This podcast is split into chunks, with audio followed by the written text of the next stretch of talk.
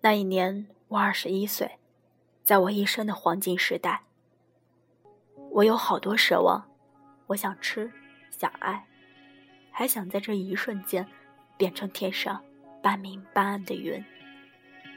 曾梦想仗剑走天涯。看一看世界的繁华，年少的心总有些轻狂。二十多岁，你迷茫又着急，你想要房子，你想要汽车，你想要旅行，你想要享受生活。你那么年轻，却窥去整个世界；你那么浮躁，却想要看透生活。你不断催促自己赶快成长，却沉不下心来安静的读一篇文章。你一次次吹响前进的号角，却总是倒在离出发不远的地方。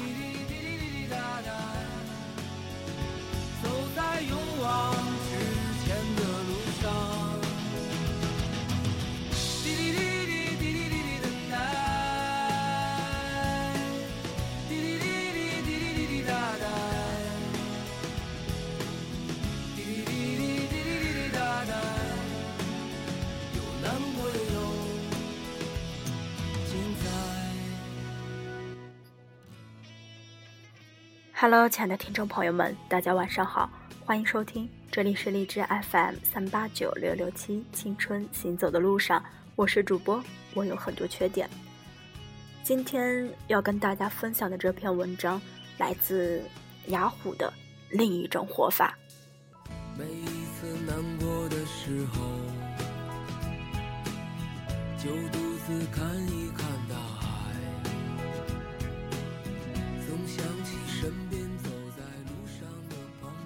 上周在南京出差，深夜拖着疲惫去跟朋友见面，畅谈至凌晨两点，回到酒店已经三点。同屋的同事竟还未睡，点根烟，对着六十五层下的旧都夜景发呆。他非健谈之人，光头，一副艺术家模样，气质有天然的冷漠。之前交往无非公事，更无多话。不知怎么提到了当今青年人的心态和选择，竟就聊起来，再也收不住。他十八岁出来闯荡，没念过大学，今年三十八岁，是一本著名杂志的设计总监。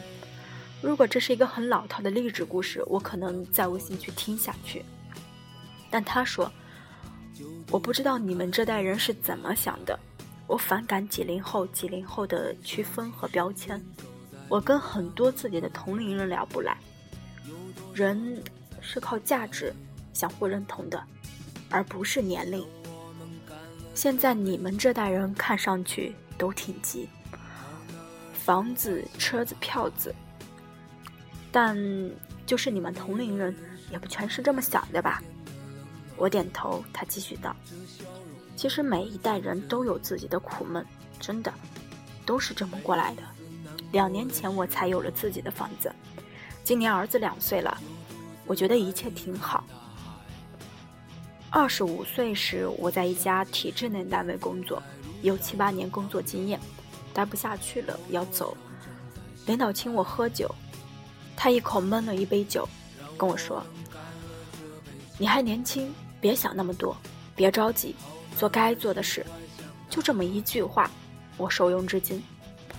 我年轻时爱玩，浮躁，总有各种诱惑扑过来，我就记着老领导这句话，其他什么都不想，就做自己的事，一晃眼就到现在了。他继续道：“你要说奋斗什么的，我从来没有，就是一步步来。房子、车子这些东西，说真的，只要你不傻不笨，踏踏实实做该做的事，到时间都会有的。”不可能没有，别去想他，别去管别人怎么做，相信自己的判断，守得住慢慢来。他说：“守得住，慢慢来。”一个月前我刚来，抱回家十几本往期杂志，匆匆翻完，绝望的陷进沙发里。给老师发短信：“文章何时能写过四大主笔呀？差距不是一丁半点儿。”他回：“别急，你年轻。”我说：“我都二十四岁了，还看不到一点希望。”他回：“才二十四岁，我们最年轻的也三十出头了，别急，才二十四岁。”他连说两次别急。李笑来在《把时间当作朋友》里写：“我们总是对短期收益期望过高，却对长期收益期望过低。”他指英语，也说人生。说来说去，还是急。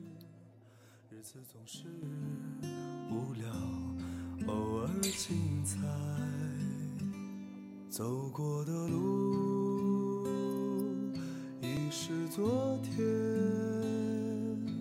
说了没做的事，你是否还在期待？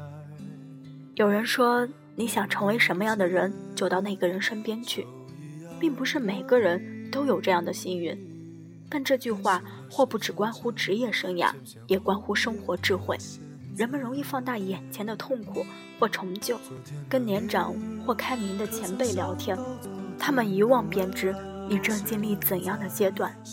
现在绊倒你的不过是一颗螺丝钉，你愁肠百转看不穿的，或许是他们也曾有过的迷茫。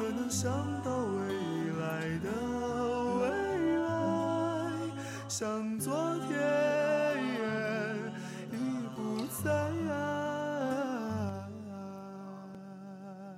在十八岁到二十三岁那段时间，我很没出息的爱翻阅名人履历，每知晓一个佩服、羡慕、嫉妒、恨的人，便去搜寻他的经历：几岁硕士毕业，何时修完的博士，多大年龄开始在职业领域崭露头角，何时达到今日的成就。年龄，年龄，年龄，那是一种对时间的焦虑。张爱玲一句“出名要趁早”，害了不知多少人。我反感成功学，因为显而易见，不是每个人努力都能成功。但我确信自己是幸运儿中的一个。我野心勃勃，精力充沛，我狂妄自大，对自己在外形和才华上的优势得意洋洋。我思考一切严肃的话题，阅读跟这个世界奥秘有关的书籍。向着古往今来浩瀚的文明致敬。我期待人们在出版物上阅读我的文字，在媒体上谈论我的名字。我向往声名、金钱、漂亮姑娘的惩罚。我反复阅读许知远那些忧伤的年轻人，为另一个同样骄傲的心灵而心潮澎湃。可我才二十岁。所有的名人书籍告诉我，一个人要知道自己想要什么，才能做成事情。时至今日，无数同龄人的文章、微博里，在大受追捧的出版物里，还充斥着类似观点，甚至已成为带有反成功学意味、带有天然正确性的话语，大受有独立思考能力的青年认同。但是，你问一个刚刚告别机械枯燥的高中生活，对世界和生活刚刚起步的年轻人来说，他想要什么？他想要优异的成绩，同学间的声望，漂亮的女朋友。他还想要在毕业后找到令人称羡的工作，尽快赚钱、成名、成功。有人会问，这有问题吗？诚然。这也是我想要什么，但却只是模式化的流水生产线，试图把所有的年轻人都打磨成一样的面孔。想要什么，不应只关乎俗世的职业、功名，它应该切合更深层次的命题，人本身的挣扎和探索，即我是谁，你是谁？想拿遍大学里所有的奖学金。想过上物质丰裕的生活，想获得一个高薪的职位，想在北京四环内拥有自己的一套房子。你是谁？为什么那个愿意在一切可能性的物体上涂涂画画的家伙，去做了一名公司职员，只因大家都说，自由画家的生活没有稳定保障。为什么那个立志铁肩担道义、妙手著文章的姑娘进入了国企？只因父母苦口婆心的劝，记者收入不如国企高。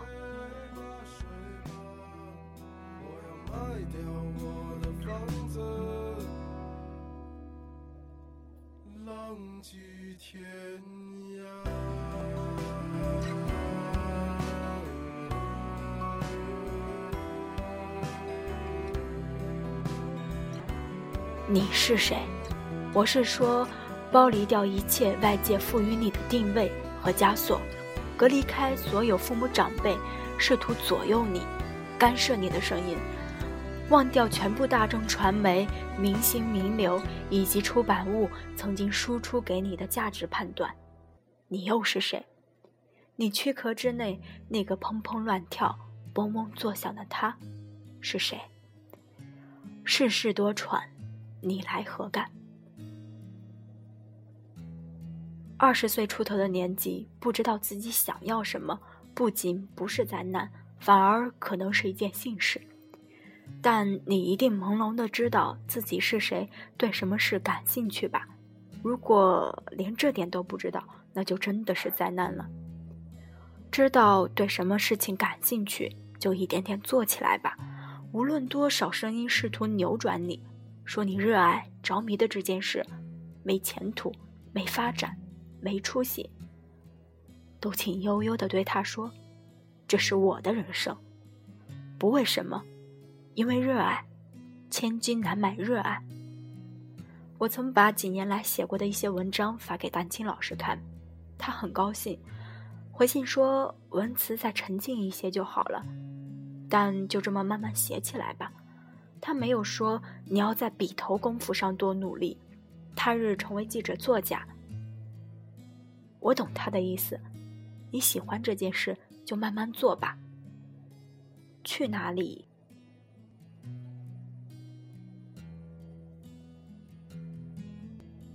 朋友问我以后想做一个出色的记者吗？我说不知道。他诧异：“你不是混传媒圈吗？”我亦诧异。为什么要在二十岁出头的年纪给自己的人生下一个定义呢？定义即枷锁，即画地为牢。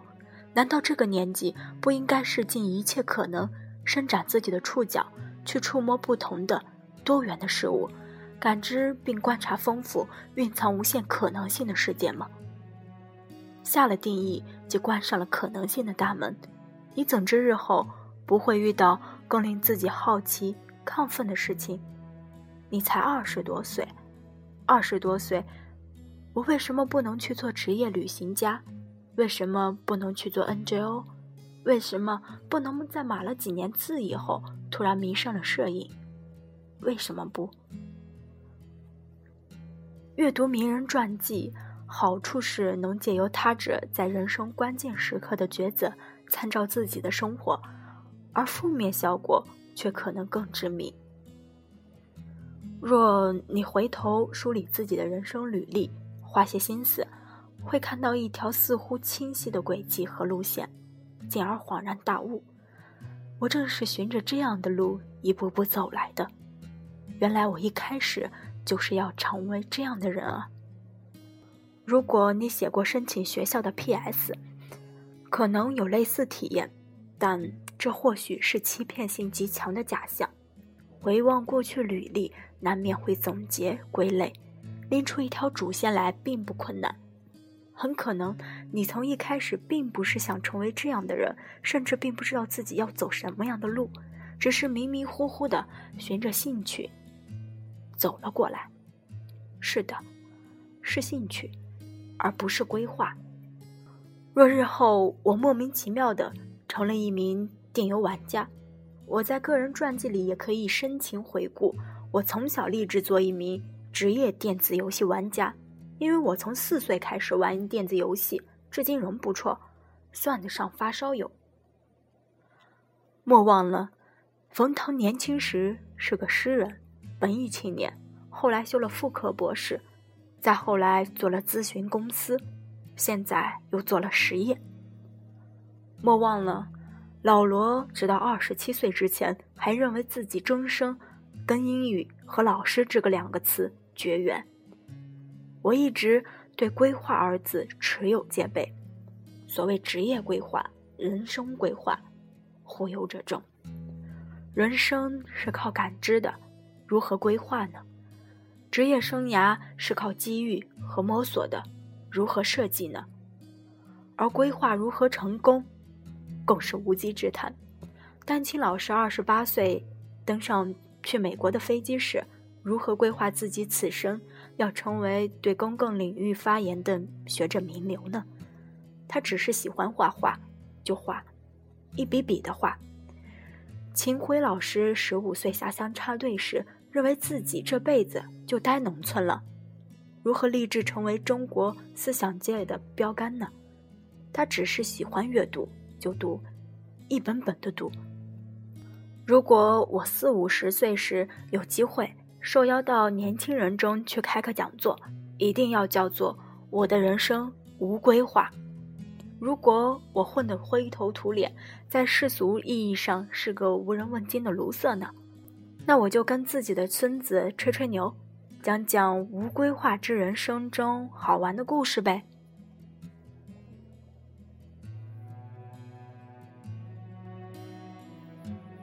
如果你时常参加中国大陆的思想人文沙龙，哦不，就是普遍的名人讲座，在提问环节，你几乎很难错过一个问题：某某老师您好，请问您对当代年轻人有什么看法和意见？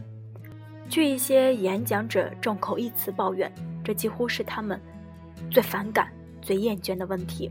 或许连提问者自己都很难意识到，这是一个愚蠢的问题，掺杂着一个不易察觉的心理成因。请告诉我们，如何才能像您一样成功、出人头地？不然呢？如某位所者所言，一个年轻人恳请一个老东西教自己如何面对新世界，荒唐吗？丹青老师说：“爱干嘛就去干嘛，关我什么事？”你们好不容易生在了一个可以自由选择的年代，却还想让别人指导你该怎么活？当真连自己喜欢做什么、该如何活都不知道了吗？想赢怕输罢了。该做些什么、走什么样的路，难道不是循着内心的声音，一步步摸索试错出来的吗？走差了，就退回来；走得急，就缓一些。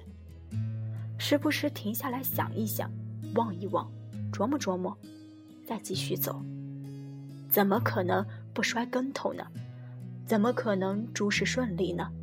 怎么可能有条一马平川的叫做成功的路供你走呢？不多试错几个，怎知自己跟什么样的人相处得来？同理，不多尝试一些，怎知自己喜欢什么，不合适什么呢？正如丹青老师给贾樟柯的书写序，我们都得一步一步救自己。我靠的是一笔笔的画，贾樟柯靠的是一寸一寸的胶卷。青年人的选择就如整个国家急功近利的写照：先污染后治理，先成功后成长，先找工作再找兴趣，先出人头地再寻找自我。某位职场中的朋友抱怨，自己在工作岗位上迷失了、困惑了，不知道自己到底适合这份工作吗？我问，你到底喜欢做什么？想了半天说不上来。有的明确表示我不喜欢自己的工作，那么我应该去报个拉丁舞蹈班吗？去报个吉他班吗？从事并非自己志趣的职业，问题并不大。业余时间发展偏好就是了。但后来我才醒悟，比不能从事自己喜欢做的事灾难性一百倍的是，压根儿不知道自己喜欢什么。黄绿曾有条状态写道：“现在想想，中国父母从小到大灌输的。”要一直读读读，抓紧把书读完，最好读到博士，然后去工作，实在是害死人。这样看起来是沉得下去的表现，其实越读到最后，就读得越浮躁。美国人这 gap 一年，那 gap 一年，反倒更容易找到属于自己的生活。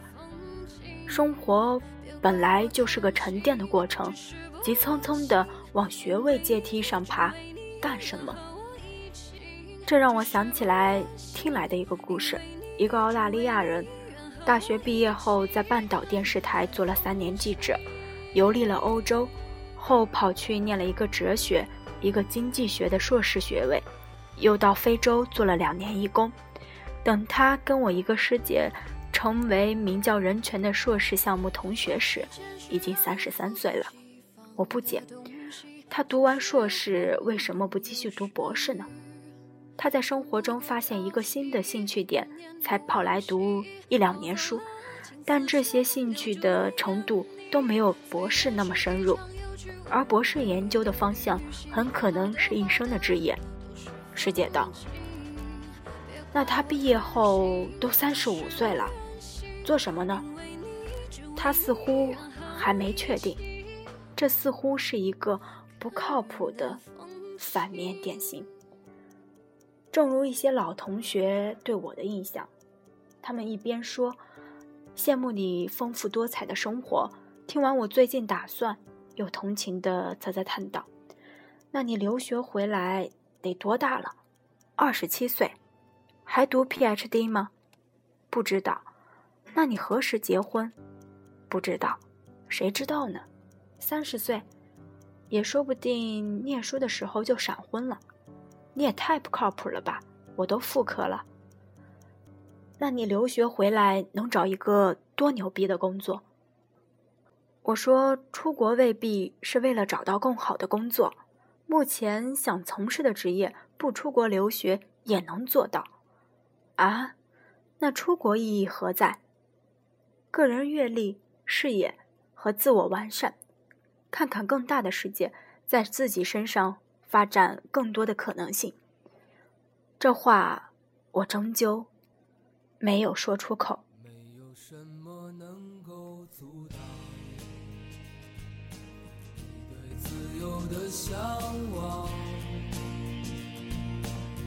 天马行空的生涯。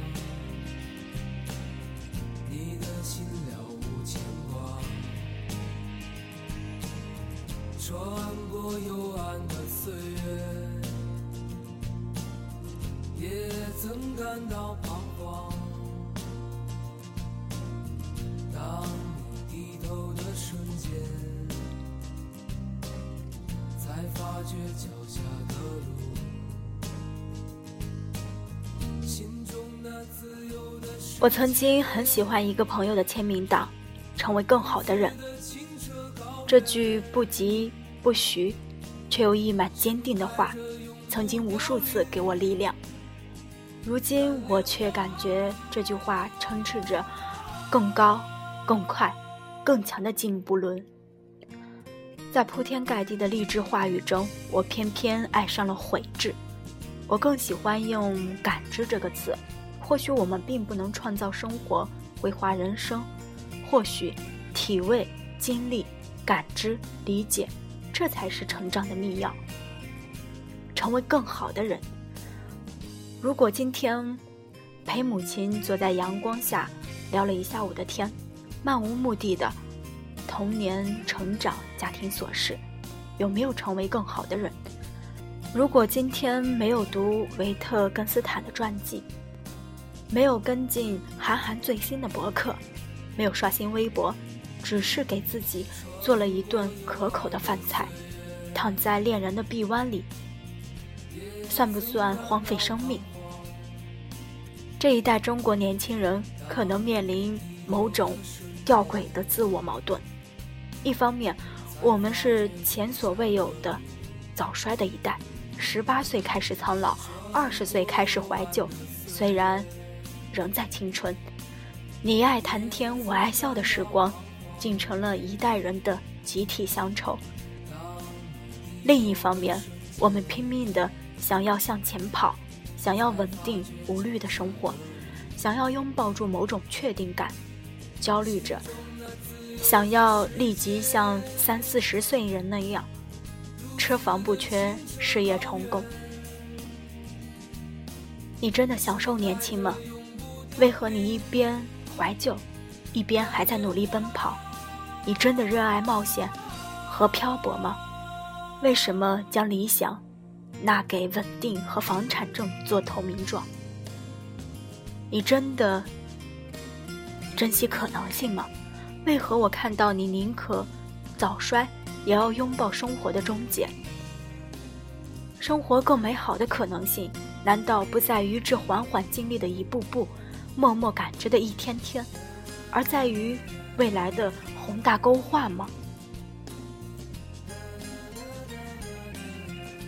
结婚的、天子的、升副科级的、做小经理的、博士毕业的、买房买车的，走得好快。我曾经焦虑过，后来发现那不是我的节奏。我是慢吞吞的一头牛，如果方向错了。就会兜大圈子，如果方向对了，就不怕慢。一步步，一寸寸，一点点，一天天，慢慢来。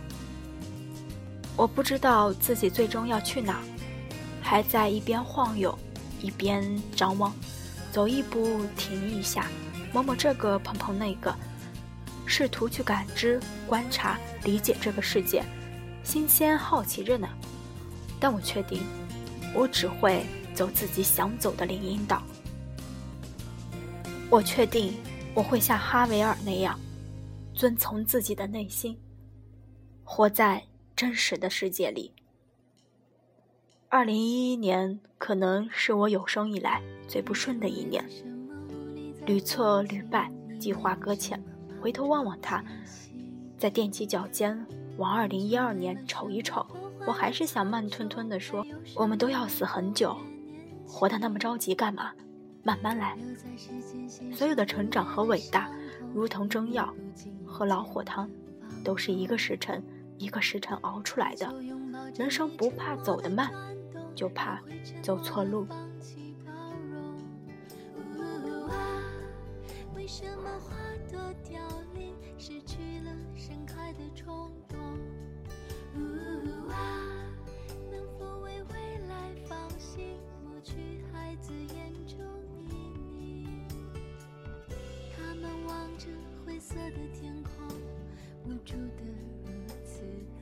人生当下都是真，缘去即成幻，所以我愿与所有的读者朋友共勉：眼前的每一刻都要认真的活，每一件事都要认真的做，每一个人都要认真的对待，因为缘去即成幻，别让自己徒留为时已恨的遗憾。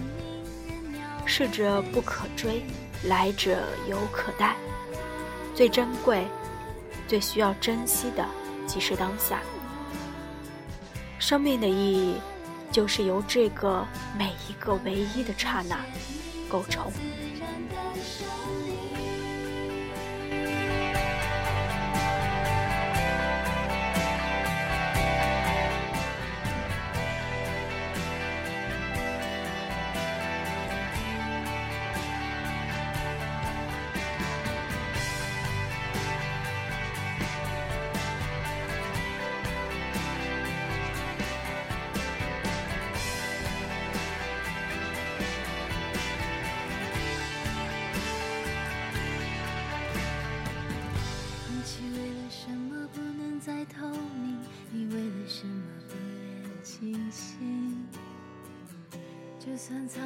多少年命中注定，还有人继续经历年轻。